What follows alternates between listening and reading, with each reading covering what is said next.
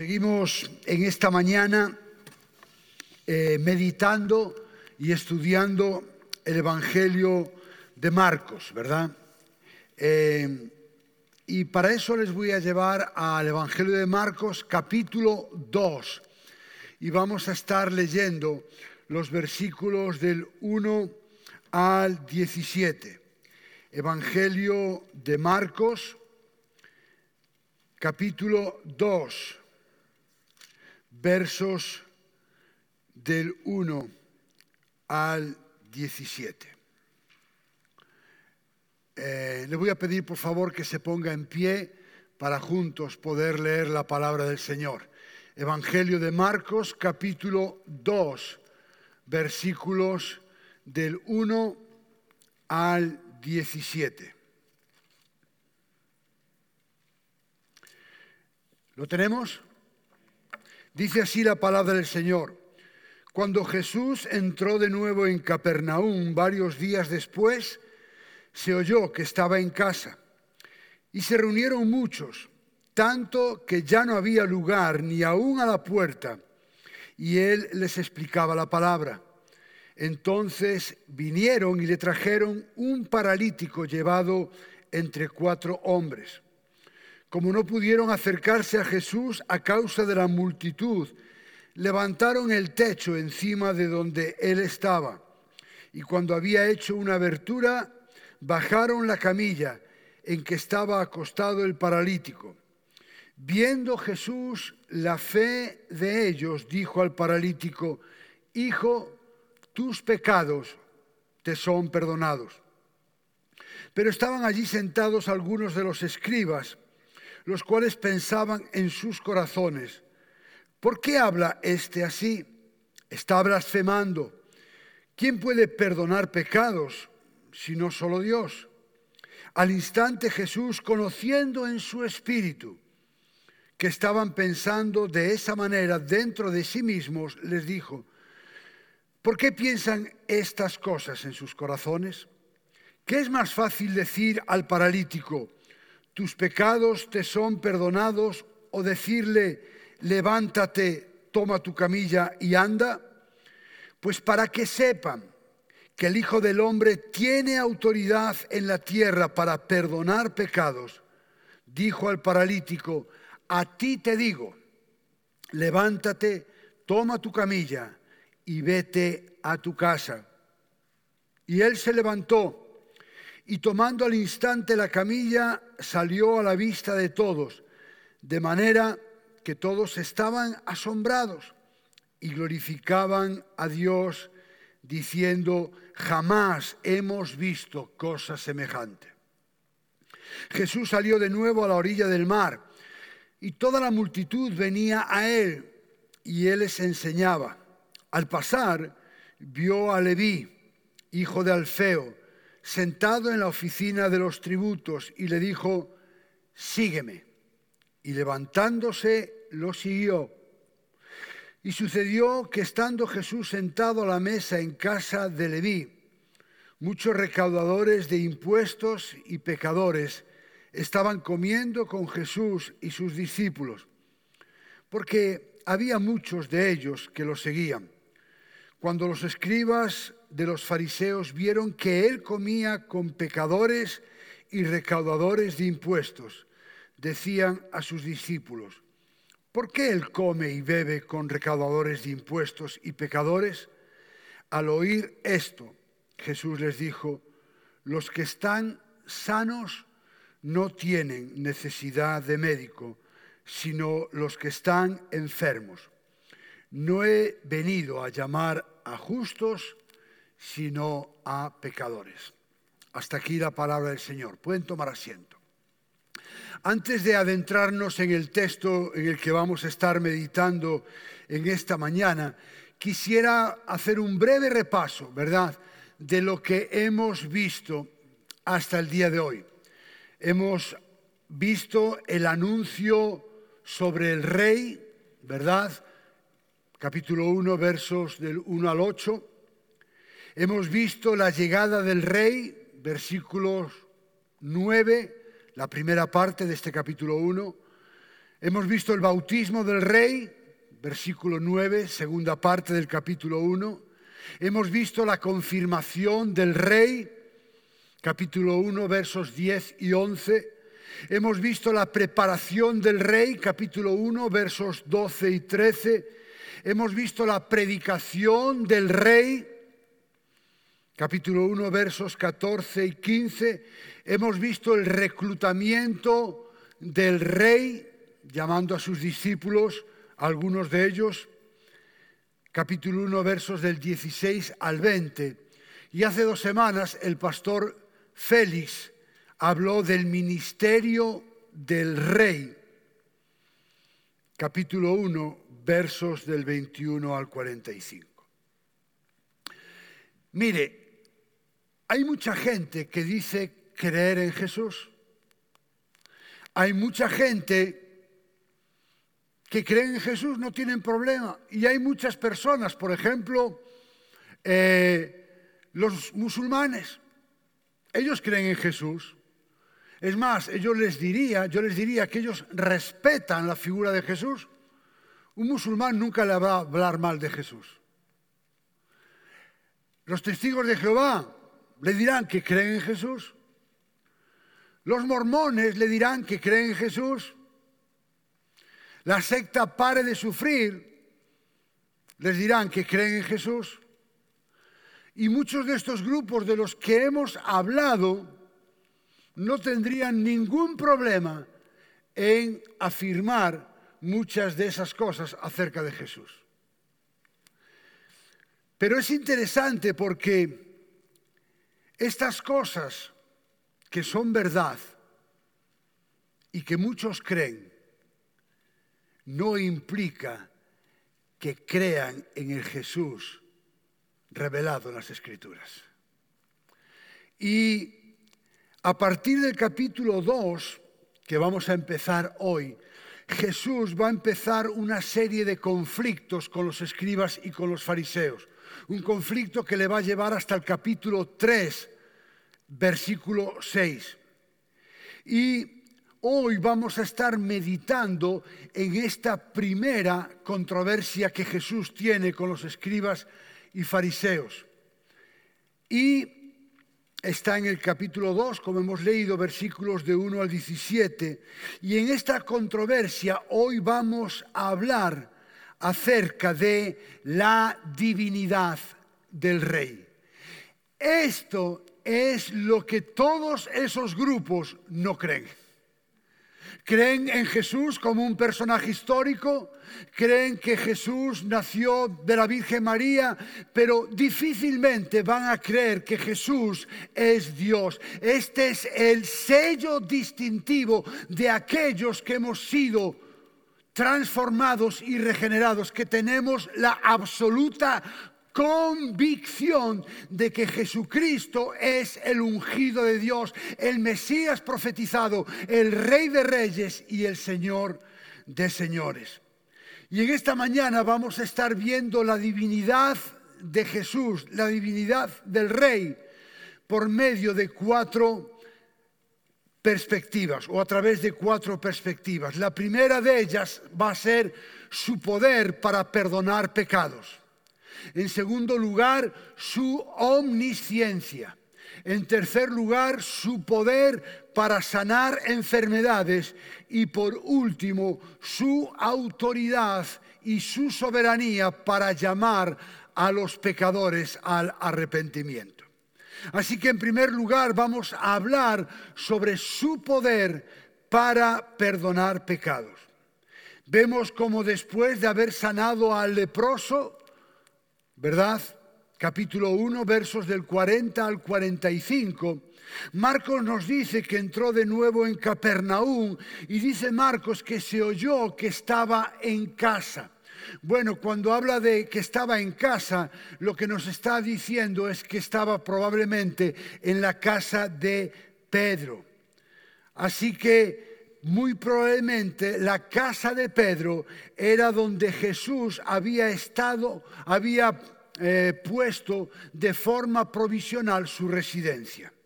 Así que seguramente se corrió la voz, ¿verdad? De que Jesús estaba en casa y entonces, debido a la fama que él ya estaba adquiriendo, la gente empezó a acudir en masa, de tal forma que, como dice Marcos, ya no había lugar ni aún en la puerta. ¿Y qué es lo que hacía Jesús? Bueno, Jesús les exponía la palabra.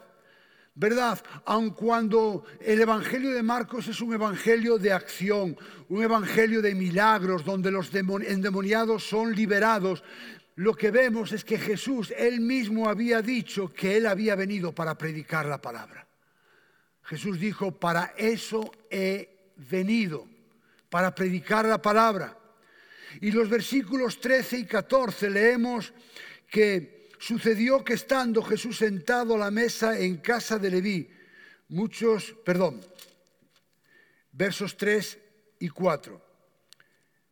Entonces vinieron y le trajeron un paralítico llevado entre cuatro hombres. Como no pudieron acercarse a Jesús a causa de la multitud, levantaron el techo encima de donde él estaba y cuando habían hecho una abertura, bajaron la camilla en que estaba acostado el paralítico y viendo Jesús la fe de ellos, dijo al paralítico, Hijo, tus pecados te son perdonados. Bueno, tenemos que entender un poco qué es lo que estos cuatro amigos hicieron, porque no podemos pensar que la casa en la cual estaba Pedro era una casa igual como las nuestras, ¿verdad? Porque eso lo haría mucho más complicado de entender. La mayoría de las casas en Palestina tenían los techos planos, esa era la mayoría de las casas. Y normalmente tenían una escalera en un lateral porque lo que hacía es que las personas pudieran subir a relajarse, ¿verdad? Eh, en la frescura del día y también incluso muchas veces para dormir en aquellas noches que eran demasiado calurosas. Usualmente, como he dicho, había una escalera y frecuentemente, como en este caso, el techo normalmente estaba hecho de tablas, de almendro a veces también de arcilla seca que eran colocadas sobre unas vigas de soporte que iban de pared a pared. Luego lo que se hacía era que se esparcía una capa de arcilla fresca y húmeda sobre estas tablas de arcilla endurecida, sellando todo el techo para evitar que la lluvia pudiera penetrar. Así que cuando habla de que rompieron el tejado, no es que hiciera una gran catástrofe. ¿verdad? Seguramente solamente tuvieron que levantar una de las arcillas secas que había entre las dos tablas y cuando tuvieron el, espacio suficiente lo que hicieron fue entrar y bajarlo hasta donde estaba Jesús. Y es interesante, ¿verdad? Porque Jesús estaba predicando y bueno, imagino que aunque no fue un gran desastre, me imagino que llamaría la atención, ¿verdad? Todos se pararían, ¿verdad? De momento porque algo estaba pasando en el techo. Así que Jesús ve cómo esos cuatro hombres, porque imagínense, bajar por una escalera ya no es fácil, pero bajar entre cuatro, llevando una camilla con un paralítico, me parece menos fácil todavía. Así que tuvieron que hacer bastante equilibrio para que no se les cayera el paralítico, entre otras cosas. Así que dice el texto que Jesús, viendo la fe de ellos, dijo al paralítico, Hijo, tus pecados te son perdonados. Y es interesante porque hay algunas ideas, escúcheme bien, totalmente equivocadas que he escuchado acerca de este versículo. En primer lugar, hay muchos, muchos predicadores, sobre todo aquellos que se denominan como los predicadores de la superfe, que ponen el énfasis de este versículo en la fe de ellos. No sé si lo han escuchado. Yo he escuchado a algún predicador decir, y Jesús al ver la fe de ellos, y es interesante porque cuando hablan de la fe de ellos, normalmente excluyen al paralítico. Y ponen el énfasis en que Jesús al ver la fe de los cuatro amigos, entonces obró el milagro en el paralítico. Para empezar, eso no es lo que el texto dice. Cuando habla de la fe de ellos, hay que incluir al paralítico. ¿Por qué no dice al ver la fe de los cuatro amigos? Dice que al ver la fe de ellos, tercera persona del plural. Y eso incluye a los cuatro amigos y al paralítico. En definitiva, cuando estos predicadores ponen el énfasis en la fe de ellos, lo que están haciendo es que estos hombres sean los protagonistas de la escena. Eso es lo que se conoce como una cosmovisión antropocéntrica de la palabra de Dios. Y lamentablemente vivimos muchos púlpitos donde la predicación es puramente antropocéntrica, donde el hombre se convierte en el centro y el protagonista y Dios y Jesucristo han sido relegados a un segundo plano. Pero escuche, nuestra predicación no puede ser antropocéntrica. La predicación tiene que ser cristocéntrica. Y una lectura cuidadosa de este versículo 5 nos lleva a la conclusión, en primer lugar, que lo relevante no es la fe de ellos. Bueno, ¿y saben por qué no puede ser relevante la fe de ellos? Porque Pablo escribe a los Efesios en el capítulo 2, verso 8, y les dice, porque por gracia sois salvos. Y les dice, por medio de la fe. Y esto no es de vosotros. ¿Lo que no es de vosotros? La fe porque la fe es un don de Dios. Así que lo, relevante no puede ser la fe de ellos, porque esa fe fue dada por Dios. Así que en esta cena, en esta escena, el protagonista no es el paralítico, ni siquiera son sus cuatro amigos, el verdadero protagonista es Jesús. Y lo relevante no es la fe de ellos, por eso puse ahí la fe de ellos versus tus pecados son perdonados. Lo relevante, increíble y que nos debe llenar de asombro es tus pecados son perdonados. Eso es lo maravilloso, eso es lo milagroso, que una persona estaba muerta en sus delitos y pecados y Dios le dio vida juntamente con Cristo. Y es relevante porque ocurre el milagro de los milagros. Pero también es relevante porque con esta declaración Jesús está declarando que Él tiene todo el poder para perdonar pecados, lo que en toda la Biblia solamente se le atribuye a Dios. Éxodo 34, 5, 7 dice, y el Señor descendió en la nube y estuvo allí con él mientras él invocaba el nombre del Señor. Entonces pasó el Señor por delante de él y proclamó, el Señor, el Señor, Dios compasivo y clemente, lento para la ira y abundante en misericordia y fidelidad, el que guarda misericordia a millares, el que perdona toda la iniquidad, la transgresión y el pecado, y que no tendrá por inocente al culpable. Así que por medio de esta escena podemos ver la divinidad del rey haciendo algo que solo Dios puede hacer, perdonar pecados. Y mire cuál fue la respuesta de algunos de los escribas que estaban allí. ¿Por qué habla este así? Versículo 7. Está blasfemando.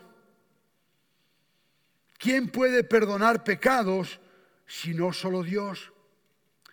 Y en estas palabras de los escribas de los fariseos podemos ver en primer lugar un acierto. Ellos acertaron al 100% al decir que solo Dios puede perdonar pecados. Ahí estaban en lo cierto. Pero cometieron, cometieron un grave error, no reconocer a Jesús como el Hijo de Dios, en Manuel, Dios con nosotros. Cometieron el tremendo error de llegar a la conclusión de que Jesús, Dios hecho hombre, estaba blasfemando. El segundo aspecto de la divinidad de Jesús en este pasaje lo vemos en su omnisciencia. Mire lo que dice Marcos acerca de la respuesta de los escribas. Versículo 6. pero estaban allí sentados algunos de los escribas, escuche bien, los cuales, dice que hacían, pensaban en sus corazones. Es interesante porque ellos no verbalizaron lo que estaban pensando acerca de Jesús. No tuvieron el valor para decirle a Jesús, tú eres un blasfemo. Lo único que hicieron fue pensarlo. Se callaron, pero eso era lo que había en sus mentes y en sus corazones. Y mire lo que dice el versículo 8. Y al instante Jesús, conociendo en su espíritu que pensaban de esa manera, dentro de sí mismos.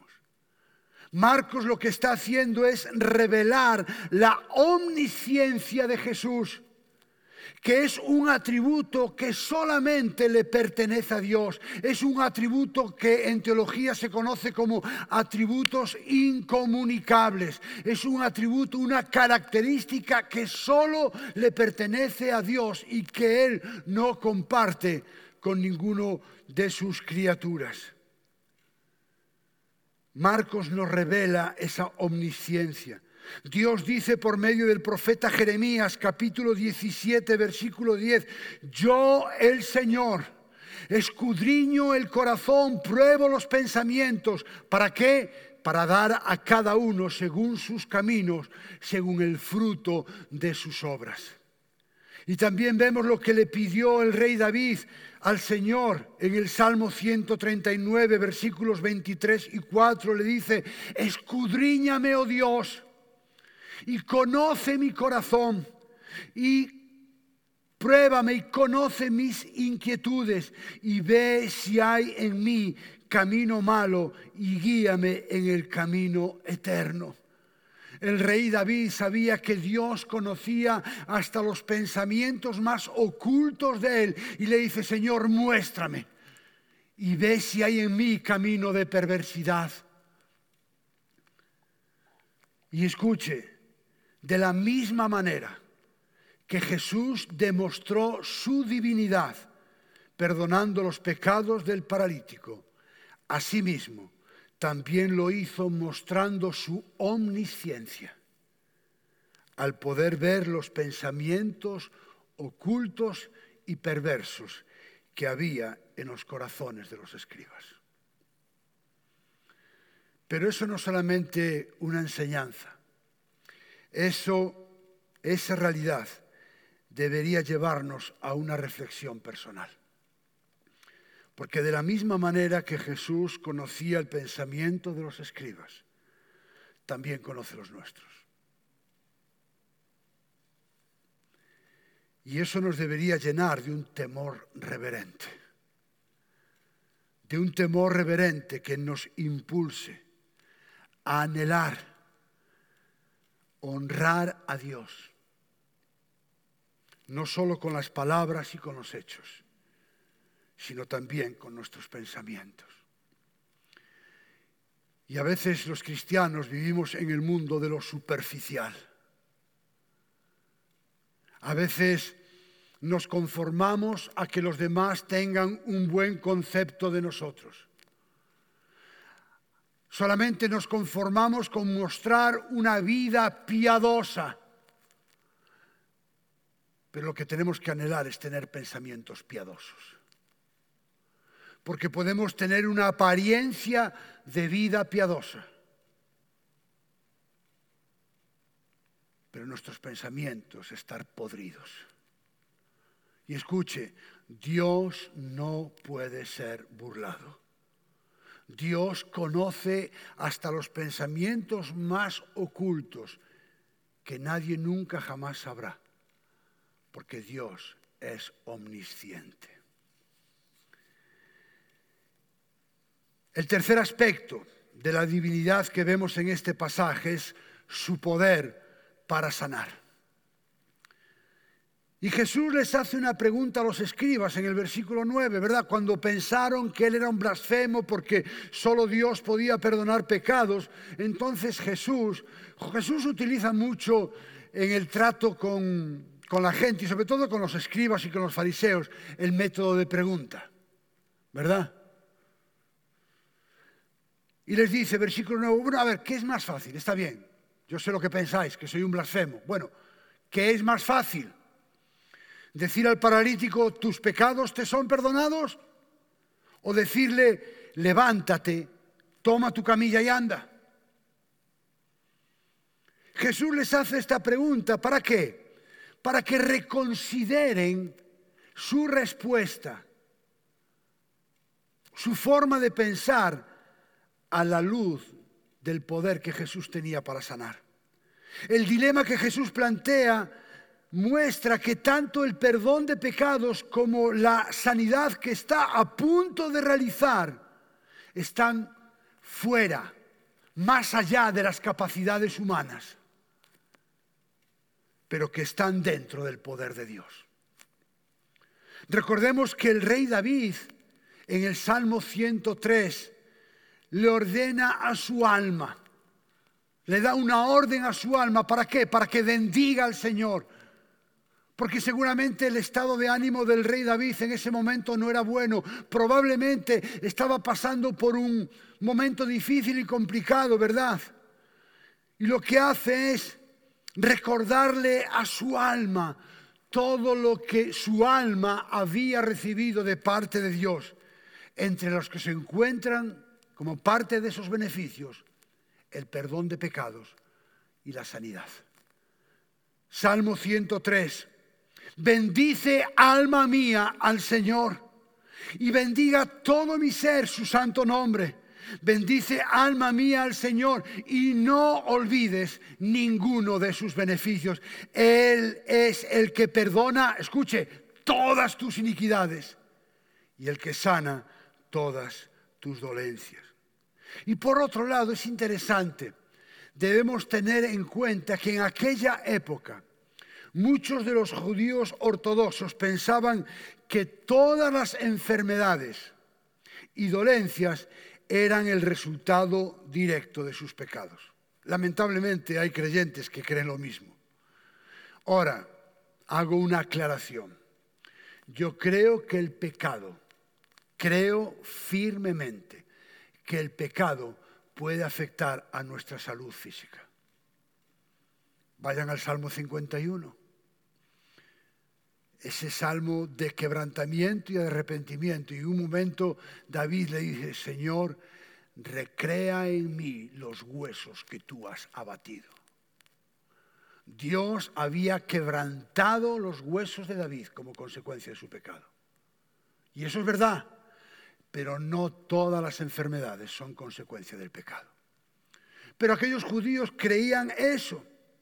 Así que era de esperar que el perdón de pecados automáticamente trajera consigo la sanidad de la enfermedad. Y la respuesta lógica, pero que no fue expresada verbalmente por los escribas, era que no había manera de comprobar el perdón de pecados. No había manera.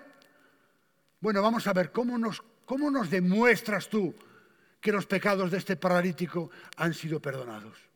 No hay forma de que los demuestres, pero sí era fácil comprobar la realidad de la sanidad. Así que Jesús continúa diciendo, muy bien, pues para que sepáis que el Hijo del Hombre tiene autoridad en la tierra para perdonar pecados, dijo al paralítico, a ti te digo, levántate, toma tu camilla y vete a tu casa. Y él se levantó y tomando al instante la camilla, salió a la vista de todos, de manera que estaban todos asombrados. ¿Y qué hacían? Glorificaban a Dios, diciendo, jamás hemos visto cosas semejantes. Jesús usa aquí la expresión el Hijo del Hombre, que con frecuencia él usa para sí mismo, para referirse a sí mismo, y de manera especial lo hace en este Evangelio de Marcos. Y lo hace para asociarse a sí mismo con el Hijo del Hombre celestial, que es utilizado por Daniel en el capítulo 7, versículos 13 y 14. Así que para que supieran y comprobaran que Él tenía el poder para perdonar, porque era Dios, y como una señal de su reino, Jesús lo que hizo fue sanar al paralítico. Como dijo un autor anónimo, Jesús procedió a probar la validez de sus palabras de perdón por el poder de sus palabras de sanidad. Jesús obró el milagro y esto causó asombro en los demás, de tal manera que glorificaban a Dios. Y es interesante porque recordemos que Marcos está siendo el vocero cuando escribe su evangelio de Pedro. Por las cosas que vio en Pedro o por las cosas que escuchó de Pedro. Y me llama mucho la atención cuando vamos al libro de Hechos de los Apóstoles, lo pueden leer en casa con calma, en el capítulo 3 hay un relato donde se conoce como eh, la sanidad eh, del paralítico, ¿verdad? En la puerta de la hermosa. Y dice que todos los días era llevado un paralítico. Puede después leerlo en su casa, capítulo 3, versos del 1 al 10.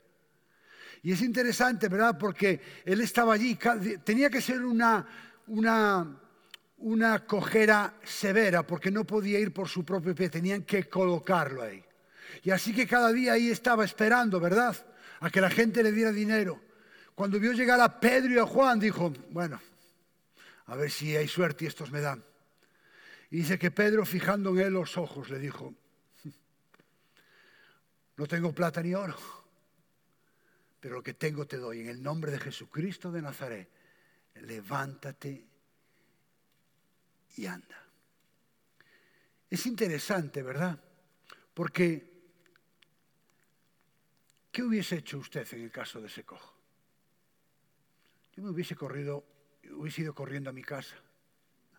Le hubiese dicho a mi familia, mirar, por fin, cojo de nacimiento, por fin me hubiese ido a buscar trabajo, porque él seguramente no pudo trabajar en todos esos años.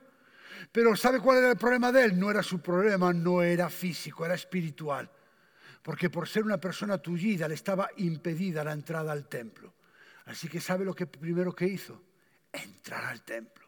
Imagínese toda su vida a la puerta del templo, la hermosa, viendo cómo la gente entraba a alabar y glorificar a Dios. Así que cuando fue sanado descubrió que su verdadera necesidad no era física, era espiritual. Y entró alabando y glorificando el nombre del Señor al templo. ¡Wow! Y lo interesante es que Pedro desaparece de la escena. Porque si yo soy Pedro, entro con él de la manito ahí con él. Y digo, sí, bueno, nada, oré por él y Dios lo sanó. Gloria a Dios.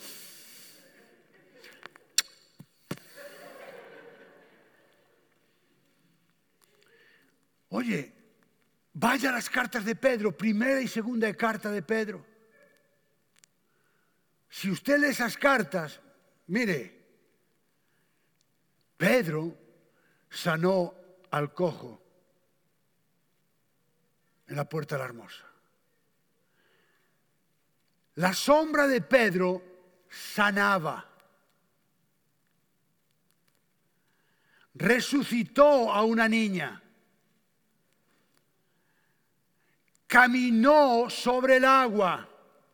Los pesimistas dicen, pero se hundió. No, no, caminó sobre el agua. Y si creen que es muy fácil, pruébelo cuando salga de aquí. Estuvo en el monte de la transfiguración. ¡Wow! Menudo currículum. Si yo hubiese escrito dos cartas como escribió Pedro, lo hubiese puesto todo ahí. Pero no hay nada de eso. Porque el propósito de Pedro es que toda la gloria, la honra y el honor fueran para su creador. Y me encanta esta escena porque dice que Jesús obró el milagro, causó asombro y que hacían? Glorificaban a Dios, el único digno de recibir toda la gloria, toda la honra y todo el honor. Y vivimos en un mundo donde los predicadores, los pastores, los evangelistas se quieren llevar el aplauso de la gente. Y Dios no comparte su gloria con nadie. Dios es celoso de su gloria. Y por último vemos su autoridad. En su, vemos su autoridad para llamar a pecadores. Versículos 13, 14. Y salió de nuevo a la orilla del mar y toda la multitud venía a él y les enseñaba y al pasar vio a Leví, hijo de Alfeo, sentado en la oficina de los tributos y le dijo, sígueme. Y levantándose, le siguió. Aquí aparece en escena Leví, conocido también como Mateo, que era publicano. que era un publicano? Buera era una persona judía, pero su trabajo era ser recaudador de impuestos. Y le cobraba los impuestos a sus propios compatriotas. ¿Para qué? Para dárselos al gobierno de Roma. Así que tenían fama de inmorales, tenían fama de usureros, tenían fama de ladrones. De hecho, para un judío ortodoxo, un publicano estaba tan ceremonialmente inmundo como un leproso. Realmente eran odiados por todo el mundo. Así que a priori, Leví o Mateo no parecía tener el perfil más adecuado para ser un discípulo de Jesús. Probablemente ninguno de nosotros nos hubiésemos fijado en él. Pero Jesús, que era Dios, Él y solo Él tenía la autoridad divina para llamar a aquellos que en su soberana voluntad Él quería llamar. Y al llamar a Leví o Mateo, Jesús estaba demostrando su impactante misericordia hacia las personas incluso más indignas. Incluso personas que estaban al margen de la sociedad. Y de hecho esa misericordia de Jesús, Dios hecho hombre, está íntimamente relacionada, como acabo de decir, con la soberana voluntad de Dios. Recordemos las palabras que Dios le dijo a Moisés, Éxodo 33, 19.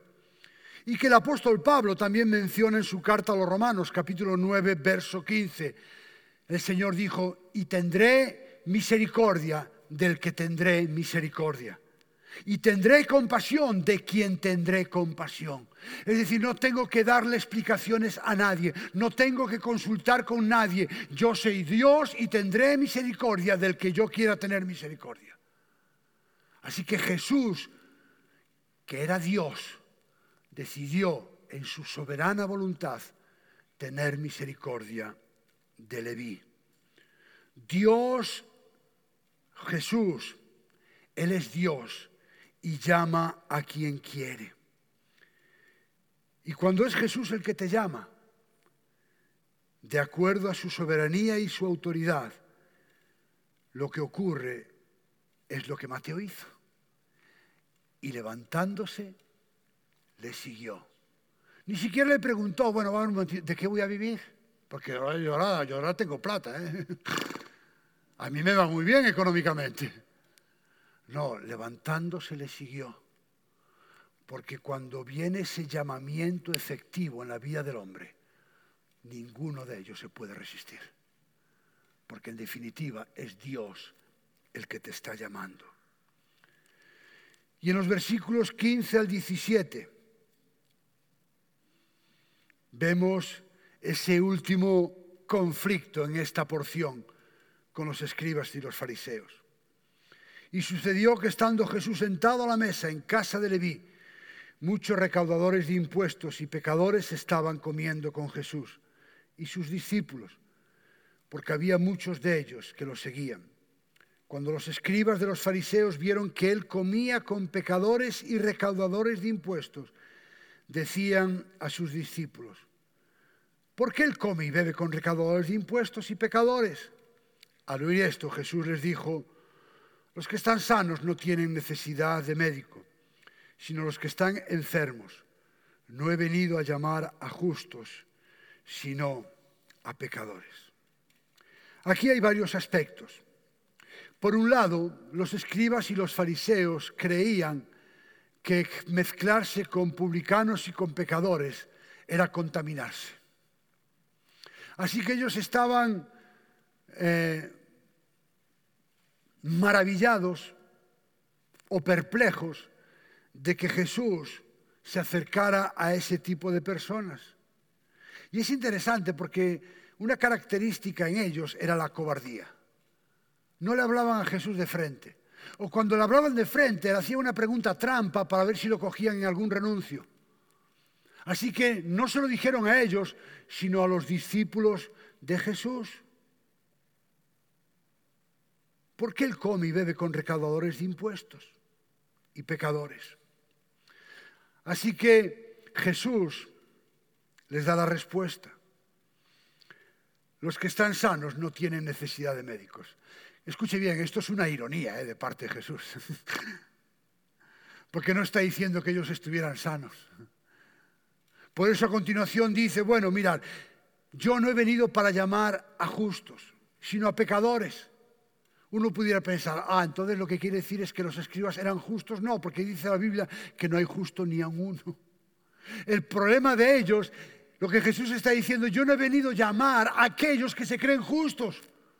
Yo no he venido a llamar a aquellos que se creen que son perfectos. Yo no he venido a llamar a aquellos que se creen que tienen un problema, que no creen que tengan ningún problema. Yo he venido a llamar a aquellos que reconocen que no son justos. A aquellos que reconocen que son pecadores. Y Jesús relató esto por medio de una parábola en el Evangelio de Lucas, capítulo 18, versos del 9 al 14. Lucas 18, versos del 9 al 14. Dijo también Jesús esta parábola a unos que confiaban en sí mismos. Escuche bien, como justos y despreciaban a los demás. Eso eran los escribas, eso eran los fariseos. Así que Jesús le refirió esta parábola. Dos hombres subieron al templo a orar. Uno, escuche, era fariseo. Y el otro, recaudador de impuestos. El fariseo puesto en pie oraba para sí de esta manera. Dios, te doy gracias porque no soy como los demás hombres estafadores, eso eran los publicanos, estafadores, injustos, adúlteros, ni aún como este recaudador de impuestos. Yo ayuno dos veces por semana. Doy diezmo de todo lo que gano. ¡Wow! Y es interesante porque los escribas y los fariseos lo único que hacían era compararse con los demás. En una ocasión, mi hermano, cuando era pequeño, él no pronunciaba la R. En vez de decir R, parecía chino, hablar con la L.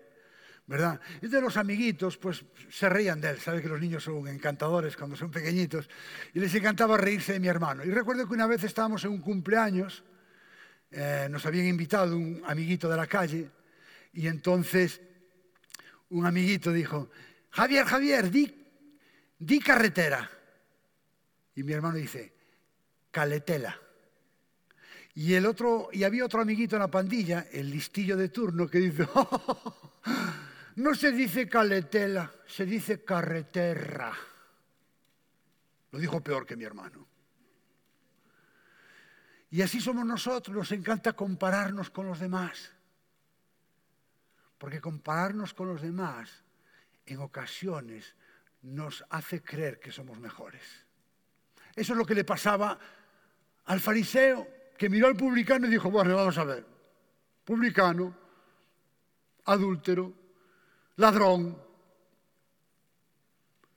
Pero el recaudador de impuestos, de pie y a cierta distancia, ni siquiera, ni siquiera se atrevía a estar ahí. No quería ni siquiera alzar los ojos al cielo, sino que se golpeaba el pecho diciendo, Dios, ten piedad de mí, pecador.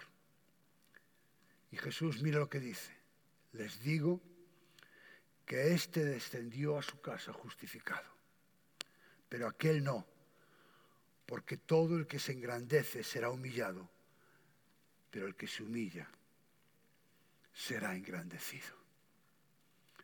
Así que Jesús no vino a llamar a aquellos que se creen justos, sino a aquellos que se creen precisamente que son todo lo contrario. Quisiera concluir en esta mañana. En primer lugar, hemos visto acerca de la divinidad de Jesús. Y lo hemos visto, pues, en primer lugar, por medio de su poder para perdonar pecados. En segundo lugar, por medio de su omnisciencia. En tercer lugar, por medio de su poder para sanar enfermedades.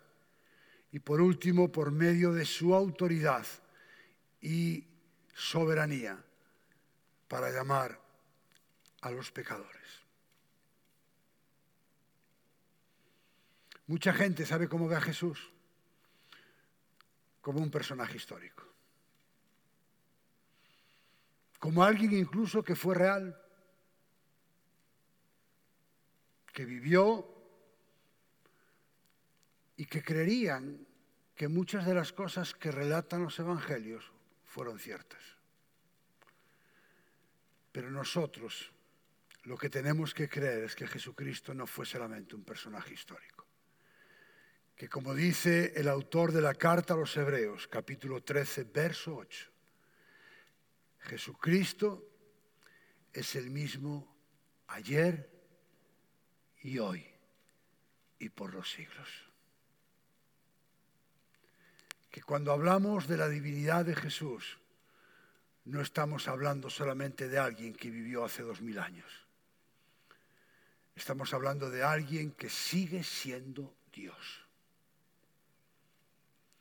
De alguien que sigue perdonando pecados, de alguien que sigue siendo omnisciente, de alguien que tiene el poder para sanar enfermedades y de alguien que tiene la autoridad y la soberanía para llamar a quienes Él quiere.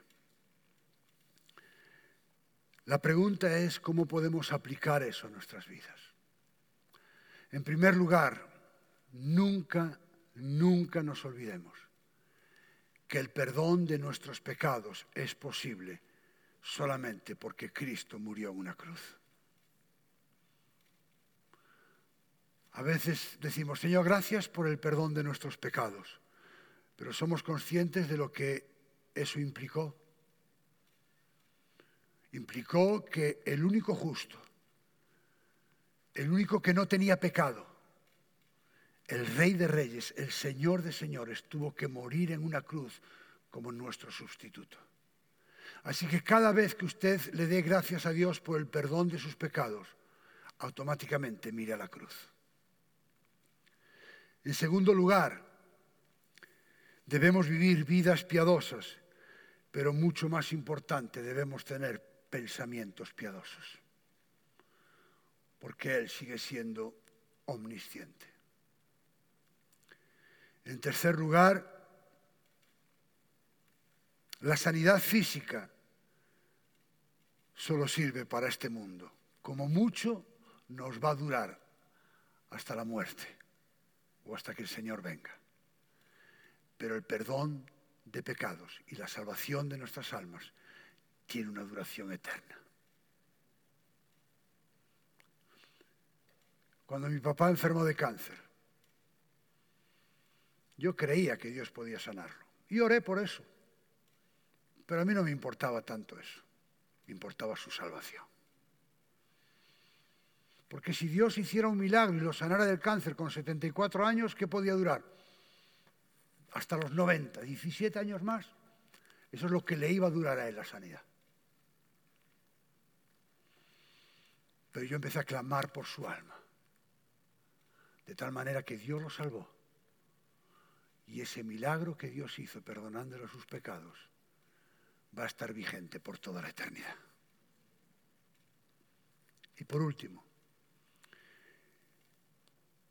el Señor nos llamó, no por nuestros méritos, sino en base a su soberanía y a su autoridad divina.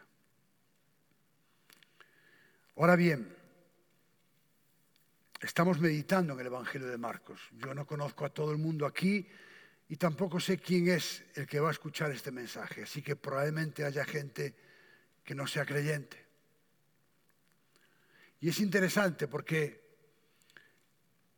las primeras palabras, escuche bien, las primeras palabras que Marcos registra de Jesús, las primeras palabras se encuentran en el capítulo 1, verso 15. Hasta ahí no hay ninguna palabra de Jesús. Capítulo 1, verso 15. Jesús dice, el tiempo se ha cumplido, el reino de los cielos se ha acercado arrepentíos y creed en el Evangelio. Así que este es un llamado urgente para que tú, que no eres cristiano, puedas reconocer en primer lugar quién es Dios. Santo, justo, creador de todo lo que hay. En segundo lugar, necesitas reconocer tu pecado que has ofendido a Dios y que tú no tienes la solución para ello. Tercer lugar, que Dios envió a su Hijo, a su único Hijo, a vivir una vida perfecta y sin pecado y a morir en una cruz. ¿Por los pecados de todo el mundo? No. Porque para que esa muerte sea efectiva, el ser humano tiene que responder con arrepentimiento y fe. Así que yo te animo que en este día puedas reconocer ese pecado delante de Dios, arrepentirte de dicho pecado y depositar tu fe en Jesús como tu Señor y como tu Salvador. Porque haciendo eso, solamente eso, tu nombre será escrito en el libro de la vida, que es el libro en el que están registrados los nombres de todos aquellos que un día estarán con Jesús por toda la eternidad. Me encanta cuando Jesús dice en el Evangelio de Juan capítulo 14, no se turbe vuestro corazón. ¿Creéis en Dios? ¿Creéis en mí? En la casa de mi padre muchas moradas hay. Si así no fuera, os lo diría. Y después les dice, porque estaban preocupados, porque les dijo que iba a morir. Y les dice, pero tranquilos, volveré y os tomaré Qué imagen tan paternal, ¿verdad? Y os llevaré conmigo para que donde yo estoy, vosotros también estéis. Gloria al nombre de Jesús. Gloria al nombre del Señor. Que un día estaremos donde Él está. ¿Por qué? Porque Él es Dios. Eres el Rey de Reyes y el Señor de Señores. Vamos a orar. Padre amado, gracias por tu palabra. Gracias porque hemos visto la divinidad del Rey, Jesús, aquel que tiene poder para perdonar pecados, aquel que es omnisciente, aquel que tiene poder para sanar toda enfermedad. Y aquel que tiene autoridad y es soberano para llamar a los pecadores. Señor, que podamos reflexionar en eso, que podamos aplicar siendo conscientes de que el perdón de nuestros pecados fue comprado con la sangre de Jesús, de que anhelemos tener pensamientos piadosos sabiendo que tú lo sabes todo. Que podamos acercarnos confiadamente creyendo que tú puedes sanar toda enfermedad. Y que podamos darte gracias por el día que, aun cuando no nos lo merecíamos, tú nos llamaste con un llamamiento santo. Y si hay alguien, Señor, que aún no te conoce, que seas tú poniendo el arrepentimiento y la fe necesaria para que pueda caer de rodillas, quebrantado y dolorido por su pecado, arrepintiéndose y creyendo que tú, Jesús, eres el precio que Dios pagó por nuestros pecados. Recibe toda la gloria, la honra y el honor en el nombre de Jesús. Amén.